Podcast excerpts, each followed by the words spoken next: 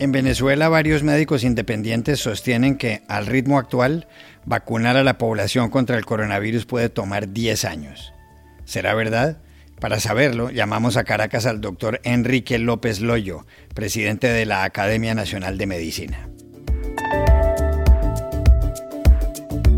En Estados Unidos, la Corte Suprema de Justicia va a revisar una ley de Mississippi, lo que podría invalidar la histórica sentencia de 1973 que despenalizó el aborto en este país.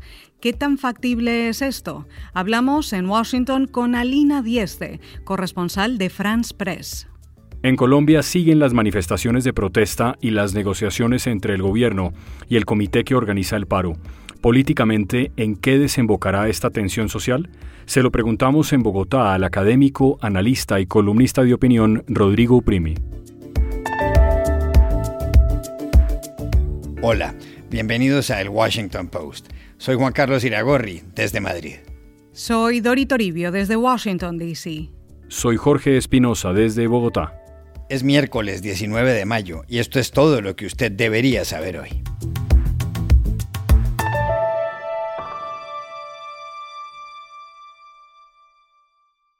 En Venezuela, médicos independientes manifiestan por estos días su preocupación por la forma como el Estado enfrenta la pandemia del coronavirus.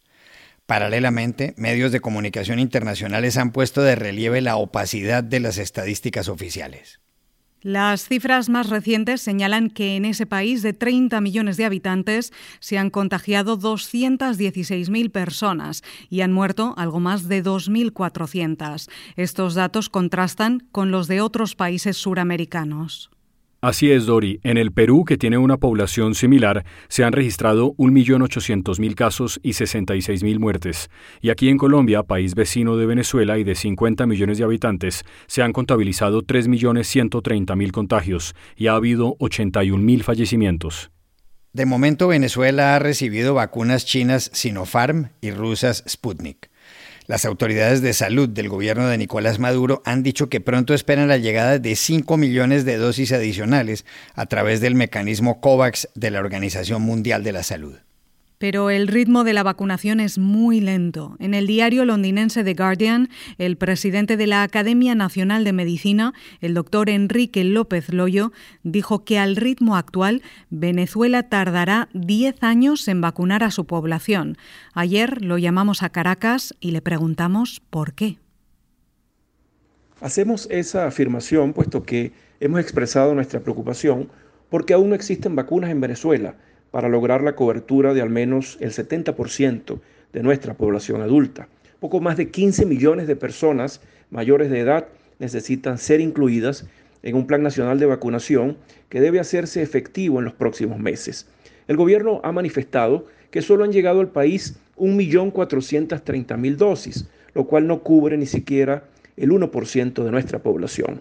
A ese ritmo lograríamos la meta de cobertura en muchísimos años. Acabamos de salir, por cierto, de nuestra reunión de directiva y hemos considerado continuar con nuestras gestiones a nivel internacional a fin de ser garantes como institución independiente con 117 años de historia de lograr la donación de vacunas para el país. Recientemente enviamos una solicitud al señor embajador de los Estados Unidos, quien despacha en Bogotá, conociendo la iniciativa de la administración del presidente Biden de ofrecer en donación los excedentes de vacuna que mantienen en su país, a fin de que se incluyese a Venezuela en ese programa. Entre tanto, la pandemia en el país sigue su curso inexorable y devastador, con un pico sostenido de casos y de muertes, cuyas cifras oficiales, de acuerdo a nuestra opinión, no reflejan del todo la realidad, ya que la falta de pruebas diagnósticas, y la saturación de servicios sanitarios condicionan un importantísimo subregistro, tal como así lo dicen y lo han certificado instituciones internacionales de métrica epidemiológica, que consideran que para estimar adecuadamente la caracterización de la pandemia en este país, se requeriría multiplicar por 10 inclusive las cifras que se presentan de manera oficial.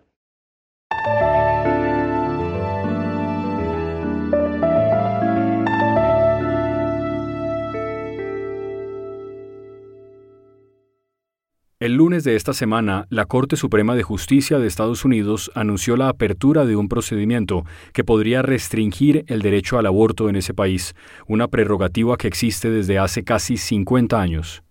El alto tribunal indicó que a partir de octubre estudiará lo que ha ocurrido con una ley del estado de Mississippi, expedida en 2018 y que prohíbe el aborto después de las 15 semanas de embarazo. La ley fue bloqueada inicialmente por el juez Carlton Reeves de la ciudad de Jackson, en Mississippi, y luego por la Corte de Apelaciones del Quinto Distrito. Tanto el juez Reeves como el Tribunal de Apelaciones suspendieron la ley porque, según ellos, riñe con lo establecido en la histórica sentencia de la Corte Suprema, que despenalizó el aborto en Estados Unidos en 1973. Aquella sentencia puso fin al célebre caso Roe vs. Wade, Roe contra Wade. El origen del proceso tuvo que ver con Norma McCorvey, una mujer que vivía en el estado de Texas, que estaba embarazada y que no quería dar a luz. Como el aborto era ilegal, McCorvey, que para efectos del caso figuraba bajo el nombre de Jane Roe, contrató a dos jóvenes abogadas de la Universidad de Texas y entabló una demanda contra ese estado.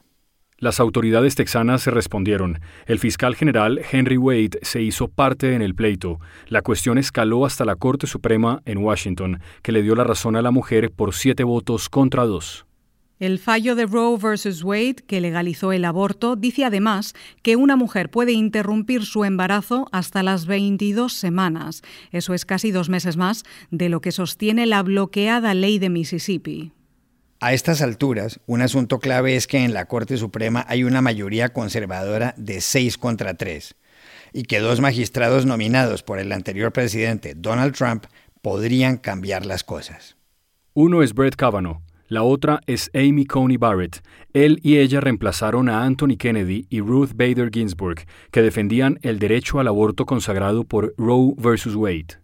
La gran pregunta es si al estudiar la ley de Mississippi, la Corte Suprema de Justicia va a echar abajo o a reducir el alcance del fallo Roe vs. Wade, tal como han intentado varios de los 50 estados. Para saberlo, Dori, llamamos a Washington a la corresponsal de la agencia de noticias France Press, la periodista uruguaya Alina Dieste. Bueno, el solo hecho de que la Corte Suprema de Estados Unidos haya accedido a examinar este caso eh, es visto por muchos como algo potencialmente riesgoso para que se impongan nuevas restricciones a los derechos al aborto. Eh, la pregunta que los jueces acordaron este, responder o debatir es si todas las prohibiciones previas a la viabilidad de los abortos selectivos son inconstitucionales. Y bueno, dependiendo de qué respuesta den a esta pregunta, el tribunal puede eh, revisar reafirmar o eliminar el marco constitucional que ya lleva varias décadas este, para el derecho al aborto en Estados Unidos. ¿Qué puede pasar? Bueno, los, expertos estiman que realmente es poco probable que se elimine por completo el fallo, que se invalide. Pero sí lo que puede hacer la Corte es reducir su alcance. ¿Qué significa esto? Que brindaría más posibilidades, más derechos, este, más libertad a los estados para prohibir los abortos. Eso, este, como consecuencia, eh, agudizaría las disparidades territoriales que existen en el país.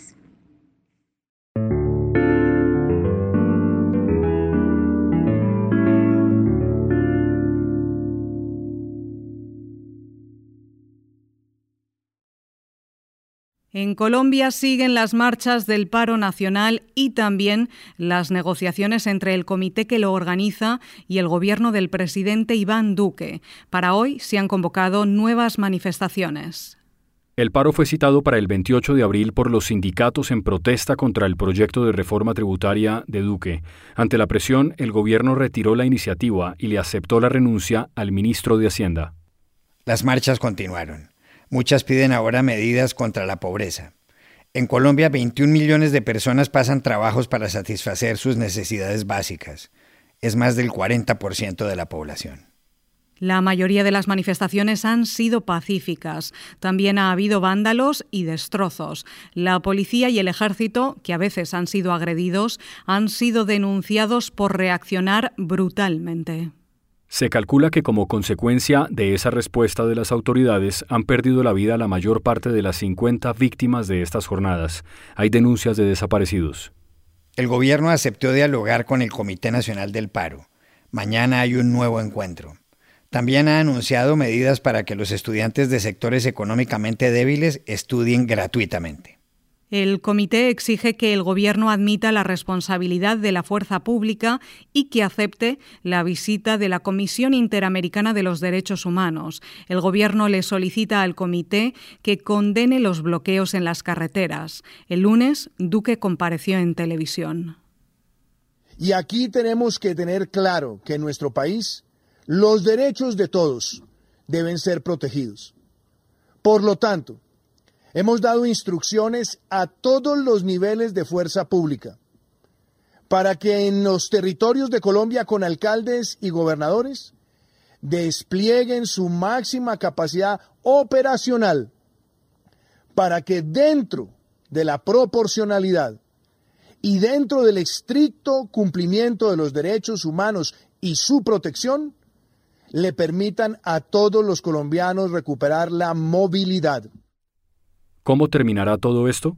Rodrigo Primi, prestigioso abogado especializado en Derecho Constitucional y columnista muy leído, acaba de decir en el diario madrileño El País que Colombia vive una primavera democrática.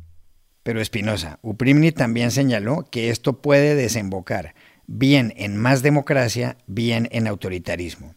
Lo llamamos ayer a Bogotá a preguntarle cuál ruta es la más probable y por qué. Es muy difícil saber si esta crisis va a terminar en una profundización democrática, esto es, que esta primavera democrática termine bien, o si de pronto, como las primaveras democráticas en muchos de los países árabes, termine en una regresión autoritaria. Y eso porque hay elementos para que la crisis desemboque en un lado o en el otro. Las protestas son un signo de vitalidad democrática. Eh, la ciudadanía y en especial los jóvenes, los indígenas expresando en las calles en general de manera pacífica sus reivindicaciones y eso es vitalidad democrática, pero al mismo tiempo una sociedad polarizada con actos de violencia en algunas de las protestas inaceptables, terribles y una represión policial desmesurada que ha costado ya decenas de muertos. Pero también porque mucho dependerá de que en las próximas horas o en los próximos días se empiecen a lograr acuerdos que desescalen la violencia.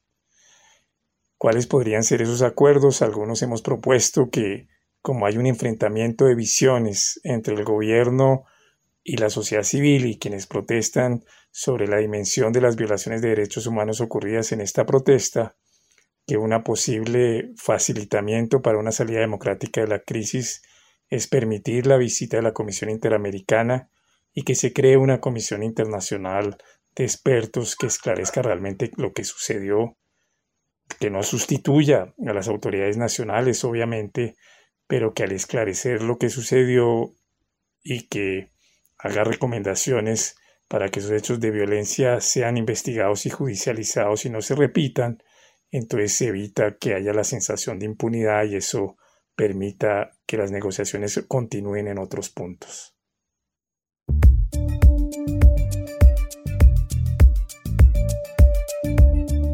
Y estas son otras cosas que usted también debería saber hoy.